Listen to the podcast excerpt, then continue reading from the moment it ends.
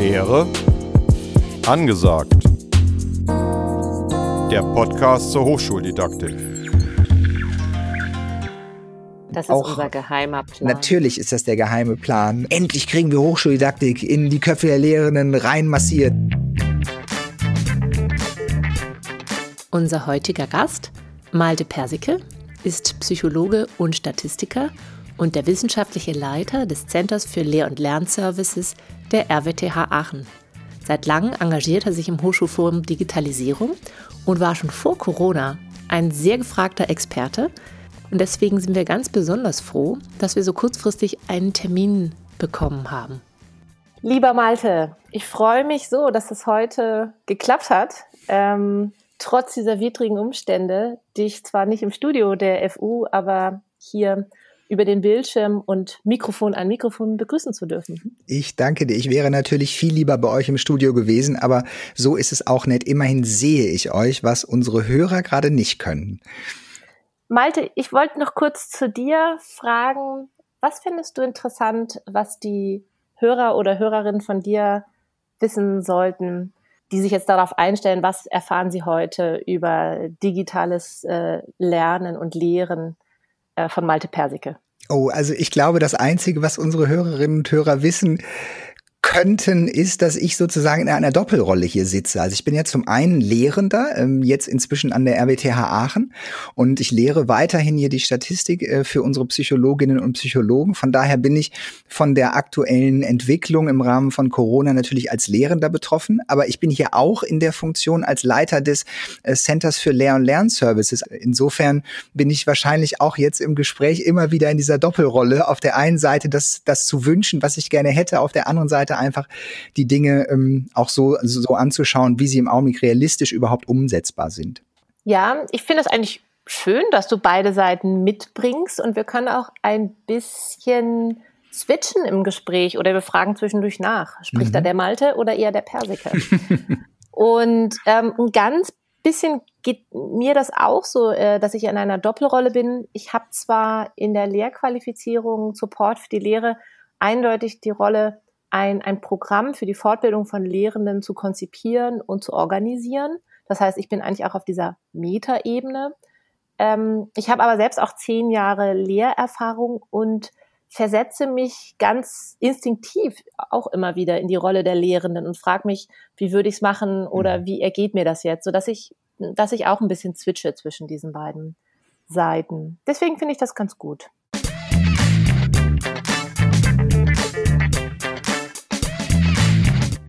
Der Titel für unsere heutige Folge. In Oberhemd und Jogginghose, Lehre aus dem Homeoffice. Ich habe noch kein Homeoffice machen können, weil ähm, mein Center von der RWTH natürlich als systemkritisch eingestuft worden ist, äh, denn wir, wir, wir betreiben ja hier äh, tatsächlich die Sicherstellung der Lehre für das Sommersemester mit allem, was dazugehört. Ich kann aber sehr gut nachvollziehen, wie man sich im Homeoffice fühlt, denn das höre ich von meinen Kolleginnen und Kollegen und auch Mitarbeiterinnen. Ja, manche von unseren Erfahrungen sind so verallgemeinerbar. Andere Leute sind zu Hause stark eingeschränkt, aus welchen Gründen auch immer, und äh, müssen sich, müssen unglaublich viel kompensieren. Ja. Und das trifft wahrscheinlich auf die private Situation, die Homeoffice-Situation zu und auch die Lehre. Ja. Improvisieren und kompensieren. Ja, Genau. Das trifft aber auch, glaube ich, auf die Servicezentren zu, äh, das, das mit dem Improvisieren. Ich habe an vielen Stellen auch das starke Gefühl, dass wenn man ein bisschen länger drüber nachdenken könnte, als wir das im Augenblick können, dass man manche Dinge vielleicht etwas anders gemacht hätte oder besser. ich nehme an, die Lehrenden fühlen sich derzeit ähnlich, dass sie auch anfangen sollen, jetzt sofort digitale Lehre zu planen, obwohl sie auch noch nicht alles wissen, was sie dazu benötigen. Ich glaube, das ist sehr, sehr heterogen. Wir sehen Lehrende und bei uns auch ganze Fakultäten, die Architektur zum Beispiel, die sich schon sehr früh auf den Weg gemacht haben und gesagt haben, komm, wir machen erstmal alles digital. Ähm, wir haben ja die Videokonferenzsoftware angeschafft und äh, verschiedene Lehrende und teilweise ganze Fachbereiche sind sofort auf den Zug aufgesprungen, haben gesagt, so damit machen wir erst erstmal die Lehrveranstaltungen, die mit einer Videokonferenzsoftware zu machen sind, also die überhaupt damit gemacht werden können.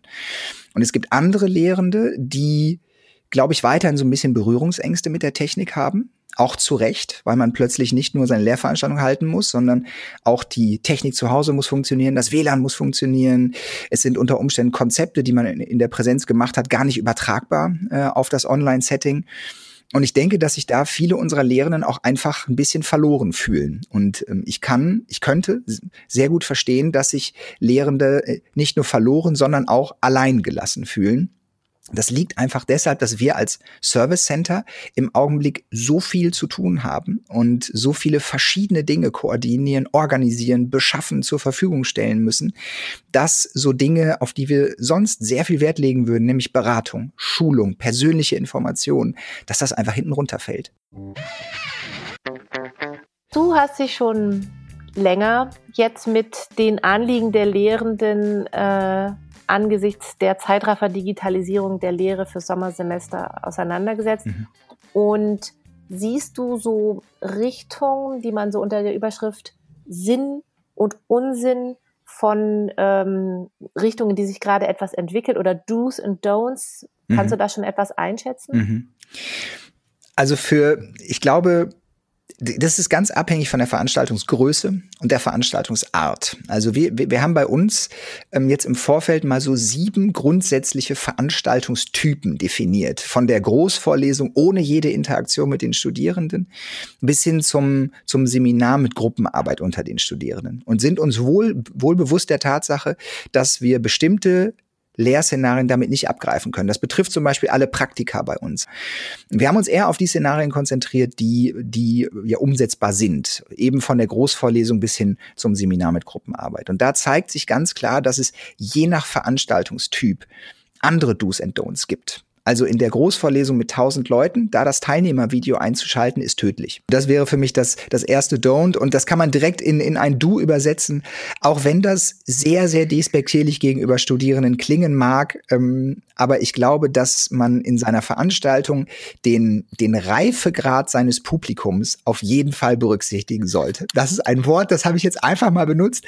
Ähm, und ich würde mich da überhaupt nicht ausnehmen. Also wenn ich mich, wenn ich mich selbst vorstelle, so mit 19 in einer Lehrveranstaltung, wo, wo, wo ich die Gelegenheit gehabt hätte, äh, in einer Videokonferenz mit 1400 anderen Menschen einfach mal einen Dönerspieße im Hintergrund aufzubauen oder so, dann hätte ich das wahrscheinlich auch gemacht. Also in, insofern, ähm, ich kann das total ja. nachvollziehen.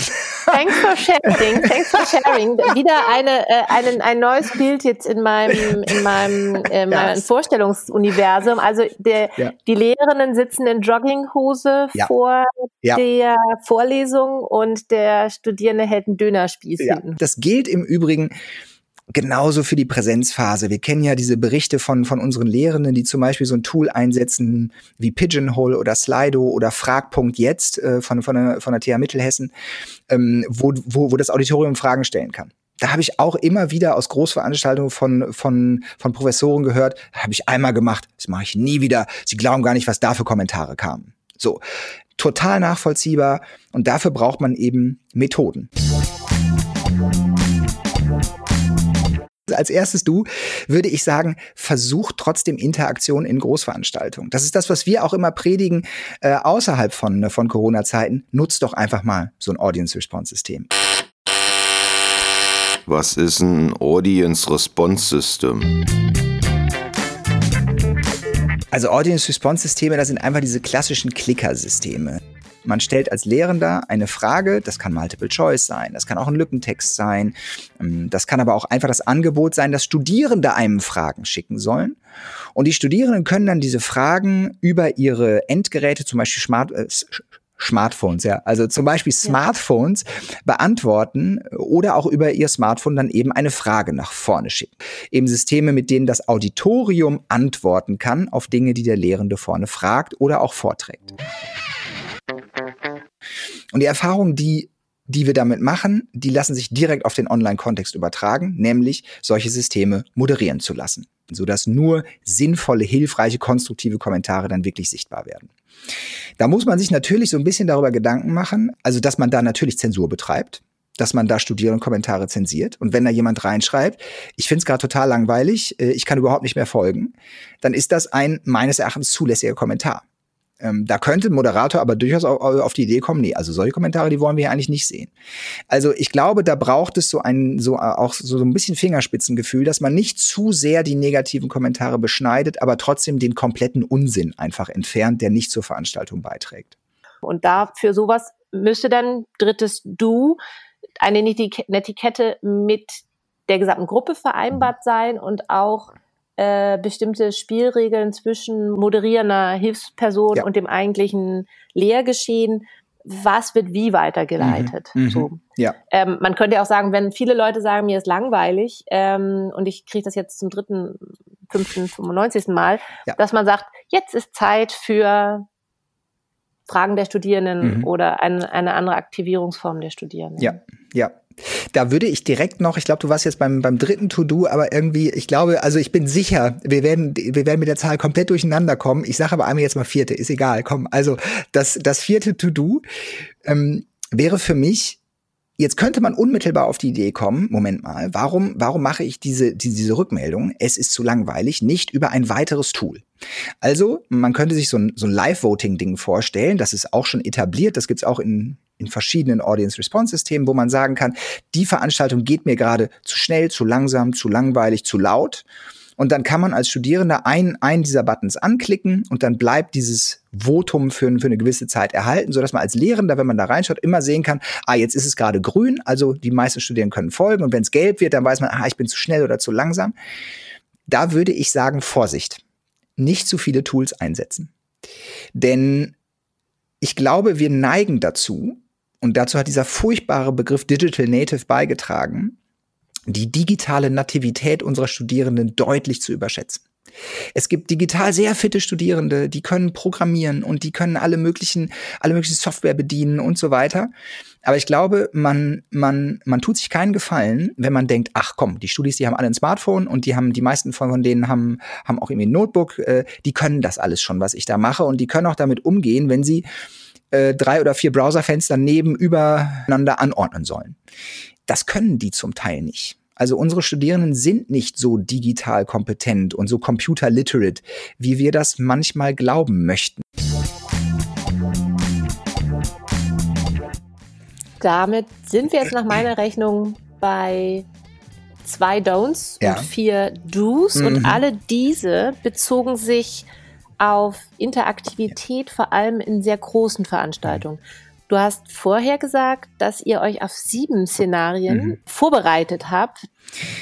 Also ich glaube, ein Szenario, das wir nicht durchsprechen müssen, äh, ist die klassische Vorlesung ohne jegliche Interaktion. Wenn Lehrende also zum Beispiel die Tafel brauchen, ähm, dann, dann kommen wir in die Hörsäle und die Lehrenden können sich in diese Hörsäle reinbuchen, um dort aufzuzeichnen. Das hat sich vor allem an all diejenigen eben gerichtet, die tatsächlich noch analoge Methoden wie die, wie die Tafel benutzt haben, was ja ähm, gut und billig ist, das, das zu tun. Also die Tafel ist sicherlich ein sehr, sehr gutes didaktisches Instrument, wenn sie richtig eingesetzt wird.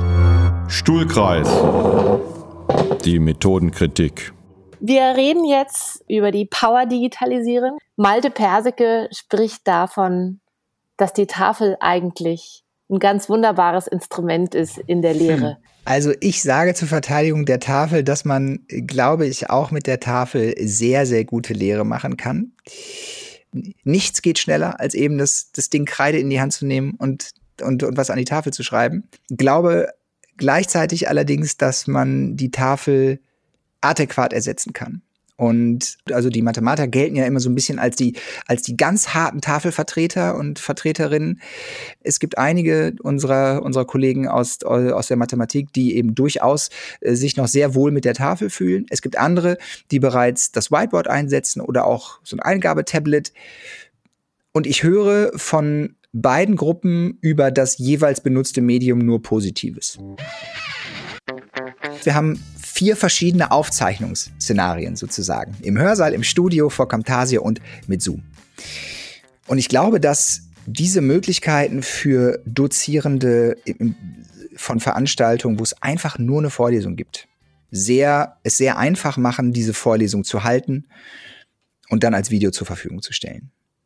Das ähm, ist eine gute Nachricht für diejenigen, die sowieso ähm, Lehre in relativ ähm, klaren Formaten ja. der Vorlesung ja. äh, abliefern, wo der Fachbereich oder die Fachkultur das gewohnt ist, dass Studierende relativ viel äh, konkretes Wissen über die Vorlesung zum ersten mhm. Mal mhm. aufnehmen und dann vermutlich ähm, in Tutorial nacharbeiten, zu Hause lernen müssen, wie auch ja. immer.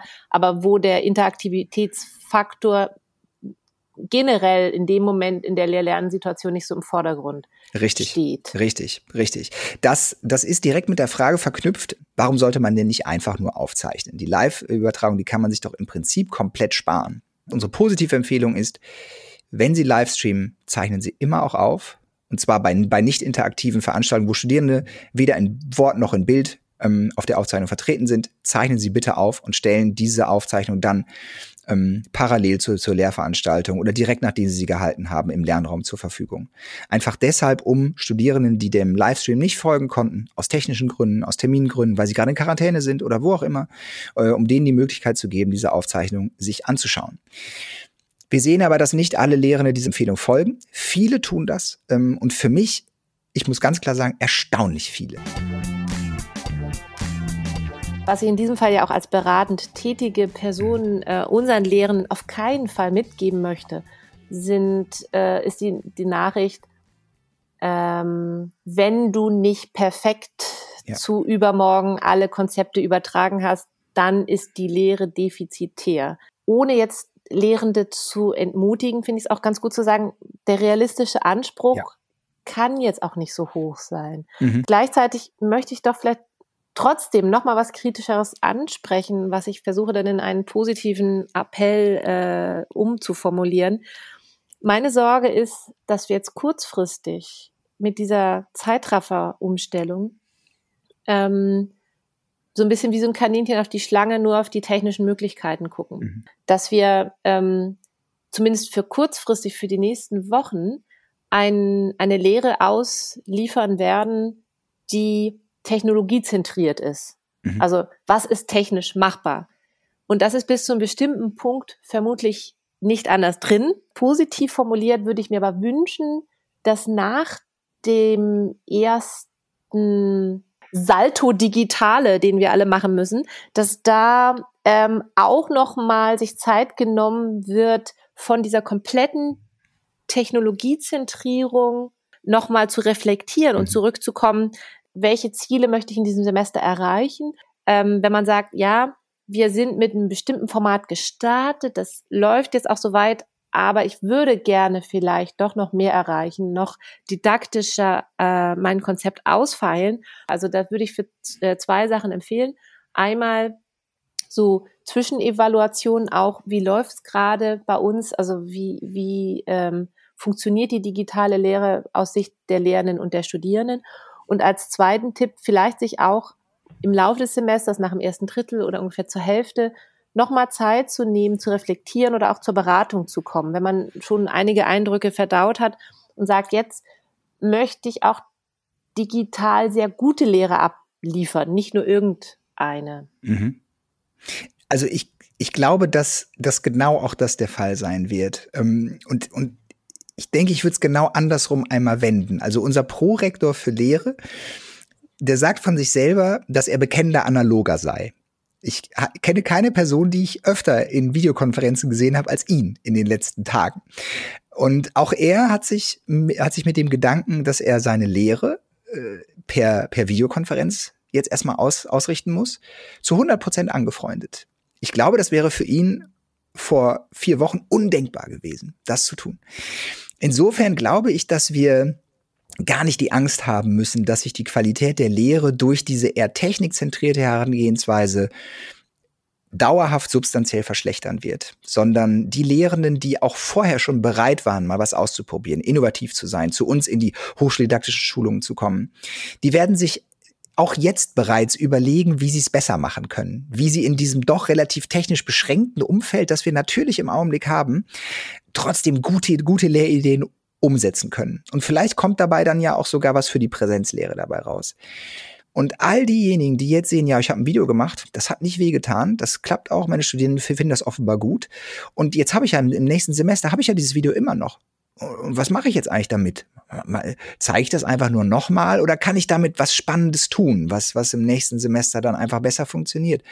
Und ich muss ja zugeben, also ich als Lehrender, ähm, irgendwie, obwohl ich jetzt in meinem Center hier natürlich auch unsere Hochschuldidaktikerinnen habe, bin froh, dass die jetzt nicht gerade hier stehen, sonst würden die mich noch live hier steinigen. Ähm, ich bin ein Lehrender, der immer eher von der Technik gekommen ist. Also der, der einfach gesehen hat, da, da gibt es ein neues Tool, sowas wie Audience Response oder ein Video zu machen oder so, äh, oder ein Eingabetablett und der das dann einfach mal, in, mal irgendwie in, de, in der Lehre ausprobiert hat. Ohne dass ich mir überhaupt jemals darüber Gedanken gemacht hätte am Anfang, was das didaktisch eigentlich bedeutet und wie man das sinnvoll einsetzen könnte. Also viele Lehrende, glaube ich, die sich so innovativ auf den Weg gemacht haben, sind auch Spielkinder. Und die wollen einfach ja. mal Dinge ausprobieren. Ja. Ja. Und, und ich glaube, das, das können sie jetzt. Und wir geben ihnen jetzt noch ein weiteres Tool an die Hand, das sie auch mal ausprobieren können. Also ich als Hochschuldidaktikerin würde dich überhaupt nicht steinigen, weil ähm, im Blick auf wie Lehre gut läuft, wie Lehre angepasst werden mhm. kann an sich ändernde Umstände auch, sage ich, ähm, wer heilt, hat recht oder was, what works is good. Also wer das lehrt, heißt, wenn, vielleicht nicht ganz so weit, aber ja, ähm, wenn jemand als Spielkind über ein tolles digitales Tool auf neue Ideen gekommen ist, ist mir der Weg nicht so wichtig, sondern dass die Art heranzugehen, wenn ich das ausprobiert habe, funktioniert das? Habe ich Kriterien, nachdem ich sage, das war gut oder nicht? Ähm, hole ich mir vielleicht auch eine Rückmeldung ein von Studierenden, ob das tatsächlich funktioniert oder nicht für die? Oder beobachte ich, welche Sachen gut äh, funktionieren, weil das ist für mich der Prozess, wie gute Lehre ausgelotet wird. Hat es einen Mehrwert und hat es einen Effekt? Und solange du dich das fragst, steinige ich dich für kein Tool, Malte. Ja, sehr gut. ich bin beruhigt. ähm, ich wollte noch einmal im mhm. Bereich vielleicht aber auch ähm, kritischer äh, Fragen bleiben, mh, hm, bevor wir noch mal weiter an den konkreten Do's und Don'ts für klassische Seminare uns mhm. abarbeiten. Und zwar passiert im Moment etwas, wie wir die Digitalisierung unter den äh, gegebenen Umständen für die Lehre diskutieren womit du gar nicht einverstanden bist? Irgendwas, wo du sagst, oh, das ist Quatsch, komm hier nicht damit? Es gibt einen einzigen Punkt, aber den habe ich vorhin selber eigentlich schon ausgeräumt. Also nämlich die Sorge, dass Lehrende, die früher nicht digital unterwegs waren, die ganz klassische äh, Veranstaltungen gehalten haben, jetzt plötzlich eine Veranstaltung mit einer Videokonferenzlösung halten oder mit Camtasia aufnehmen und dann denken, das ist jetzt Digitalisierung. Das ist gute Hochschullehre. Das ist digital, das ist jetzt alles digital und deswegen ist das gut. Und da da zitiere ich einen, einen Kollegen, äh, dessen Namen ich hier nicht nenne, der gesagt hat, Malte, abgefilmter Mist bleibt Mist. So, und das ist natürlich richtig. Äh, und insofern würde ich, würde ich davor warnen, zu glauben, dass das, was wir hier gerade machen, eine in allen, in allen Bereichen zielführende Digitalisierung von Hochschullehre ist. Ich glaube, dass wir natürlich die, die Entwicklung jetzt genau beobachten müssen, dass es vielleicht auch gut tut, mal so in sechs Monaten oder acht Monaten so einen, zu, so einer Art Moratorium aufzurufen, wo wir alle mal, mal zusammenkommen aus den Hochschulen und uns anschauen, was ist denn gut gelaufen, was ist schlecht gelaufen, welche Dinge haben sich bewährt, welche Dinge sind auch auf jeden Fall zu vermeiden. Aber trotzdem sind die Chancen viel, viel größer, ähm, über Dinge zu sprechen, die bislang undenkbar waren. Ja, sehr interessant, dass du das mit dem Moratorium ansprichst, weil wir haben das tatsächlich an der Freien Universität schon geplant mhm. ähm, und auch relativ kurzfristig, also noch im Sommersemester, wow. vermutlich Mitte Juni, so ein Zwischenstand, eine, eine Standortbestimmung und eine Besinnung. Was lief jetzt mhm. eigentlich in diesem Semester wie und was sagt uns das über die Bedingungen von Studieren und von Lehren, mhm. von Lernen und Lehren an der, an der Freien Universität? Darauf werde ich auch im Podcast in der weiteren Folge nochmal mhm. hinweisen. Und du hast auf der anderen Seite gesagt, wir erstellen aber jetzt auch eine ganze Menge von Artefakten, also mhm. Videos, die dann da sind, Produkte, die dann da sind, ähm, deren Wiederverwendung, Aufbereitung oder langfristige ähm, ja, äh, Neustrukturierung mhm. meiner Lehre äh, äh, helfen könnten. Ne? Ja, also und das, das ist ein Wert, den wir gerade schaffen. Und das ist vor allem, glaube ich, für viele Lehrende ein Startpunkt, die jetzt feststellen, meine Sorgen waren vielleicht zum Teil berechtigt, meine Ängste waren zum Teil berechtigt, die Einwände, die ich auch lange Zeit hatte, sind berechtigt, da hat sich vielleicht ein Teil davon auch schon bestätigt, aber trotzdem klappt es. Ich glaube auch zu diesem, zu dieser Moratoriums- oder Reflexionsidee nochmal, tatsächlich so wie in der breiten Gesellschaft die Frage von Homeoffice ja. und Arbeitnehmererreichbarkeit und so jetzt nach dieser Zeit anders gesehen werden wird. Äh, genauso wird uns das mit der Lehre auch gehen. Müssen immer alle da sein. Noch nicht mal die digitale Medialität, aber ja. Anwesenheitspflicht, ein politisches mhm. Thema in der, in der Hochschulpolitik mhm. in, in, in Deutschland. Ähm, und wie wird reines Dasein, also mhm. ähm, auch bewertet oder was wird überhaupt bewertet? Ne? Welche Elemente äh, des Verhaltens von Lehrenden und Studierenden sind die, die wirklich zählen, mhm. so äh, unabhängig vom Medium oder der, der Präsenz. Und ich glaube, das ist etwas, über das wir auch, uns auch an Hochschulen Gedanken machen müssen, nämlich, dass wir nicht jetzt Dinge einführen, die man möglicherweise nicht mehr zurückdrehen kann und die sich aber hinterher als nicht so positiv herausstellen. Und das betrifft vor allem den Datenschutz, das betrifft die Datensicherheit, das betrifft Persönlichkeitsrechte. Und darauf kommen wir sicher jetzt gleich auch nochmal, wenn wir über, über die kleinen Formate, zum Beispiel Seminare sprechen, dass im Augenblick manche Dinge getan werden, über die man vielleicht noch mal hätte nachdenken sollen. Und gerade wir an Hochschulen noch mal hätten nachdenken sollen. Ja, wir fahren ja eigentlich im Moment so eine Doppelstrategie. Ne? Ja. Wir machen erstmal, weil wir erstmal machen müssen, mhm. aber wir dürfen vielleicht nicht aus dem Auge verlieren, nicht das alles, was man in dem Moment, wo man eine Flamme sieht, sollte man vielleicht nicht alles draufwerfen. Ja, also so Sand gut, Wasser auf brennendes Öl nicht gut. Nee. Ähm, Decke gut, aber so eine Flugzeugdecke aus Plastikmaterial mhm. draufwerfen nicht gut. Mhm. Das ist sicherlich wichtig, dass wir ähm, einmal didaktische Ziele nochmal im Laufe des Semesters oder nach dem Semester reflektieren und genau auch diese Frage Privatsphäre, also die Lehre in der Unterhose, ähm, nochmal reflektieren, auch zu gucken, was war jetzt davon wirklich förderwürdig, dass sich mhm. Sachen auch nicht nur einschleichen. Da bin ich ganz ja. bei dir. Ja.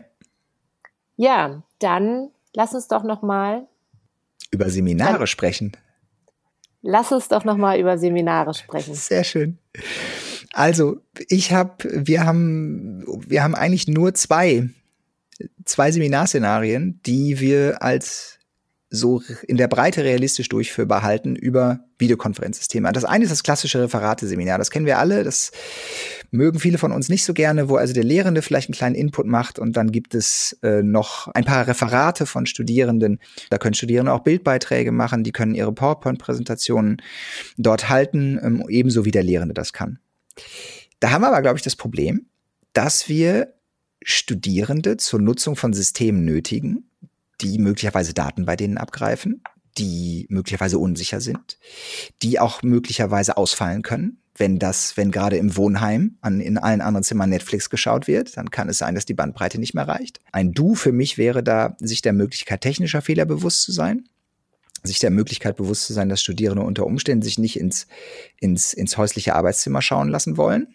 Und das müssten sie möglicherweise, wenn sie per Video im Bild sind dass es auch immer die, Aufze die Möglichkeit gibt, dass aufgezeichnet wird. Auch dann, wenn der Lehrende das nicht tut, dann kann, dann hält den Studierenden nichts äh, davon ab, einfach mit, mit seiner Handykamera den Bildschirm abzufilmen und das dann bei YouTube hochzustellen und zu sagen, guck mal, wie sich mein Kommilitone da gerade blamiert. Das ist schlecht. Was gilt es zu vermeiden? Das Don't für mich wäre einfach, die Technik so zu nutzen, als würden wir mit Kollegen am Tisch sitzen ähm, wo man mal eben den, den Bildschirm teilt und wo es kein Problem ist, wenn man das eigene Wohnzimmer sieht, da hinter sich. Äh. Also für mich ein, ein Du, das ist im Augenblick etwas, das, das wir Lehrenden, die danach fragen, empfehlen, ähm, wäre zunächst mit Pseudonymen oder Spitznamen zu arbeiten. Das heißt, die Studierenden sollen nicht ihren, ihren vollen Namen angeben, äh, sondern man einigt sich in, in, in der Gruppe vorher auf, auf eine Liste von Spitznamen. Die liegt beim Lehrenden vor, so dass er, wenn er zum Beispiel die Anwesenheit überprüfen wollen würde, kann er gucken, ist jetzt gerade die Nora drin, ohne zu wissen, dass das Nora Leben ist oder ist gerade Mickey Maus drin oder, oder wer auch immer. Der zweite Punkt ist, Studierende nicht zu zwingen, ihr Videobild einzuschalten. Das ist nicht notwendig, meines Erachtens. Den Bildschirm teilen können Sie trotzdem. Und äh, wenn uns die, die aktuellen Videokonferenzsysteme fast, glaube ich, flächendeckend die Möglichkeit geben, nur einzelne Fenster freizugeben, dann brauchen Sie auch keine Angst zu haben, dass da plötzlich der Bildschirmhintergrund zu sehen ist.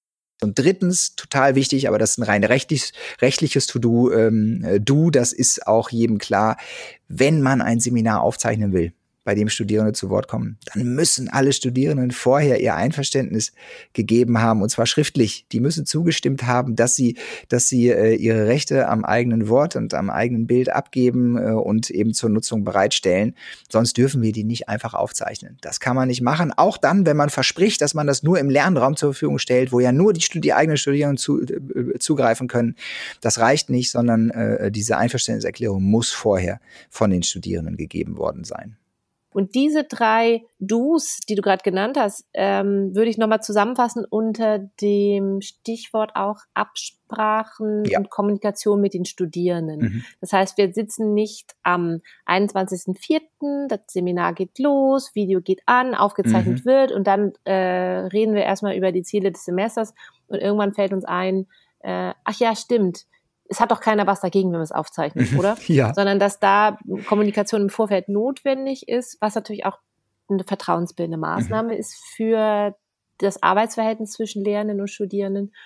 Und ähm, was auch, denke ich, die Berührungsängste der Studierenden dann ein bisschen ähm, vielleicht mindern kann, wenn ich weiß, mein, mein Dozent, meine Dozentin hat das im Blick mhm. und kümmert sich darum. Mhm sind noch Formate übrig von deiner schönen Liste? Das einzige Format, was wir noch haben, äh, weil wir es auch recht einfach mit den modernen Videokonferenzsystemen umsetzen können, sind eben Seminare mit Kleingruppenarbeit, wo man also Studierende ähm, irgendwann im Laufe, im Verlaufe des, des Seminars in Gruppen aufteilt und diese Gruppen dann unter sich Dinge erarbeiten lässt. Das, äh, das heißt in Zoom und äh, und bei, bei Big Blue Button, das ist eine andere, äh, eine andere Videokonferenzlösung, da heißt das Breakout Rooms. Diese Breakout Rooms, die geben eben ähm, den Lehrenden die Möglichkeit, ihre Studierenden irgendwann während einer Videokonferenz in, in, äh, in, in kleinere Räume zu schicken. Ähm, da, da können die sich dann privat, also ohne dass die anderen Studierenden das, das mitbekommen, unterhalten. Auch da sind dann Audio- und Videoübertragungen möglich.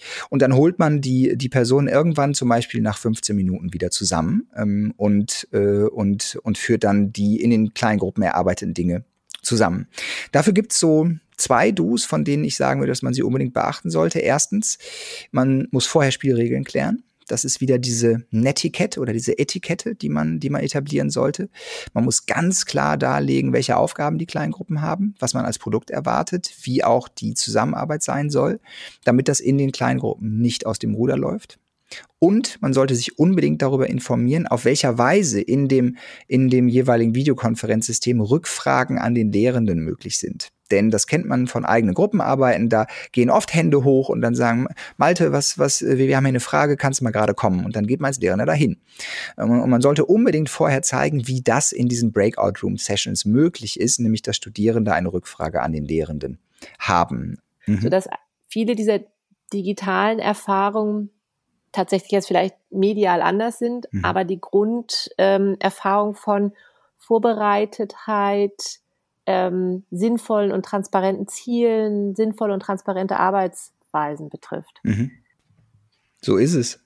Du hast vollkommen recht. Die, die Probleme, die sich gerade bei diesen interaktiveren Formaten äh, stellen, sind dieselben, die wir didaktisch auch früher hatten welche House Rules etabliert man bei den Studierenden? Wie, wie interagiert man mit den Studierenden? Welche Tools setzt man ein? Wie stellt man sicher, dass eine Ergebnissicherung stattfindet und so weiter? Also all das sind, sind Fragen, die wir uns vorher in der, in der analogen Präsenzlehre stellen mussten, die wir uns jetzt genauso stellen. Und von daher sind, glaube ich, die Lösungen, die in vielen Bereichen aus der Hochschuldidaktik kommen, eben auch übertragbar. Ja, wir versuchen bei uns in der hochschuldidaktischen Qualifizierung ja auch immer den didaktischen Doppeldecker zu fahren. Ja. Das heißt, das, was ich predige, tue ich auch selbst. Mhm. Und das sieht bei uns so aus, dass wir im Moment ähm, mit verschiedenen Formaten auch noch experimentieren. Mhm. Die beginnen so ähm, bei 90 Minuten Live-Veranstaltung. Das ist jetzt so unsere Arbeitsebene, die ja auch relativ nah an dieser Lehrveranstaltungszeit dran ist.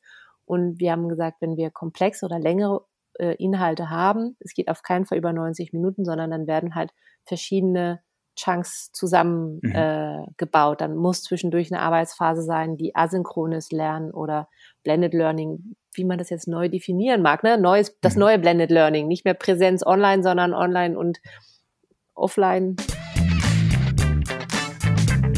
In Bezug auf die Chancen der digitalen Aktivierung möchte ich noch mal ein, ein Stichwort ansprechen, was mir auch sehr am Herzen liegt. Ich habe ein bisschen Angst vor einer zu starken oder ausschließlichen Technologiezentrierung mhm. statt ähm, lernenden Zentrierung. Wir müssen auf asynchrones Lernen zurückgreifen, weil äh, wir gar nicht die Kapazitäten haben, alle Veranstaltungen live auszustrahlen.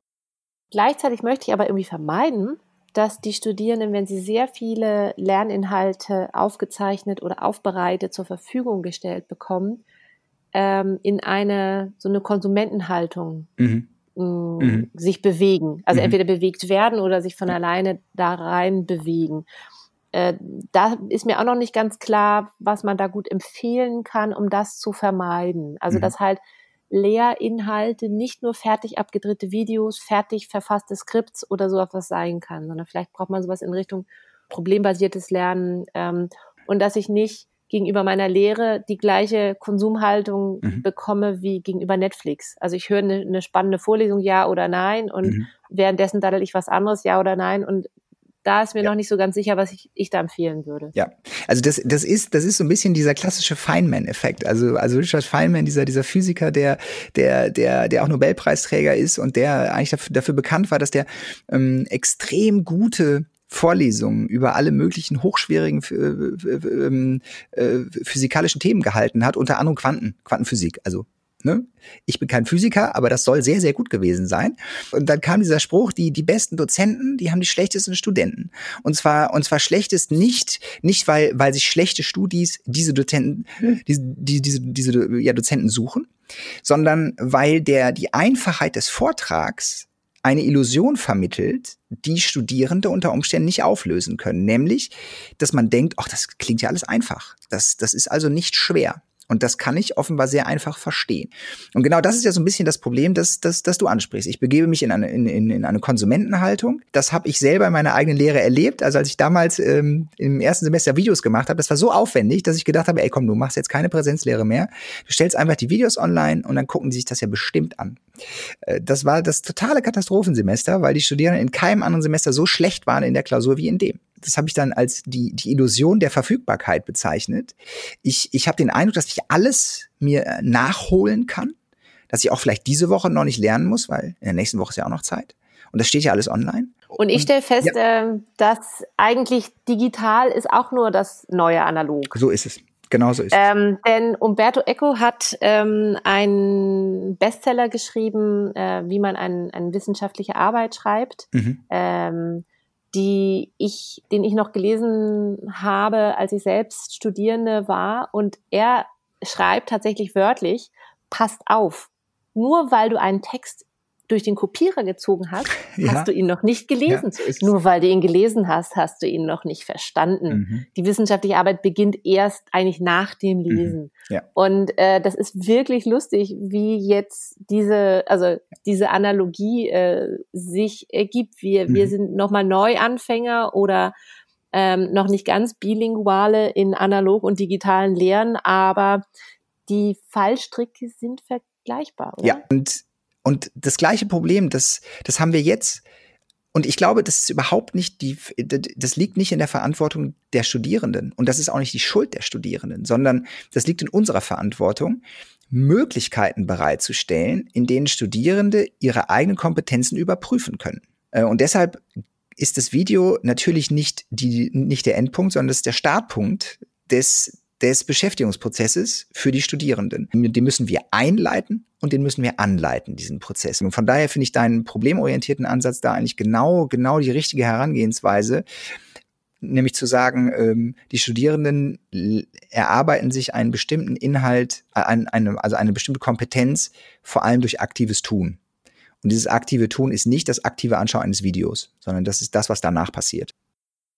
Ja, ich habe gerade noch überlegt, ob man diese ähm, Formulierung, die du auf in Bezug auf den ähm, Feynman mhm. genannt hast, vielleicht kann man es ja auch sogar umdrehen. Das heißt, im Moment fühlen ja sicher viele Lehrende sich ungenügend vorbereitet. Also dass sie halt nicht diese Glätte haben, diese perfekte Rhetorik, die, die, die, das perfekte Bedienen der ganzen Medien und dass diese Schwächen ihrerseits aber auch wiederum eine Stärke sein können, die Studierenden äh, stärker dahin auch zu pushen.